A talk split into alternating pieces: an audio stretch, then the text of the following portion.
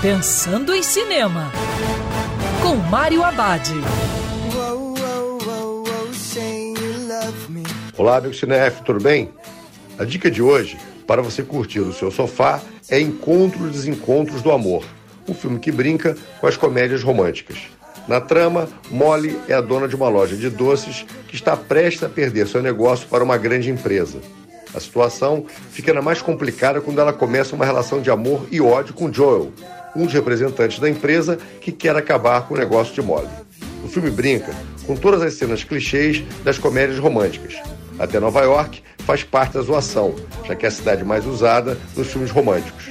O projeto ainda conta com os ótimos Paul Rudd e Amy Poehler e dezenas de atores conhecidos da televisão americana no elenco. Encontros e Encontros do Amor é um filme leve e divertido.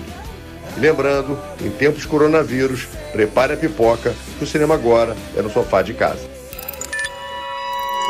Quer ouvir essa coluna novamente? É só procurar nas plataformas de streaming de áudio. Conheça mais dos podcasts da Band News FM Rio.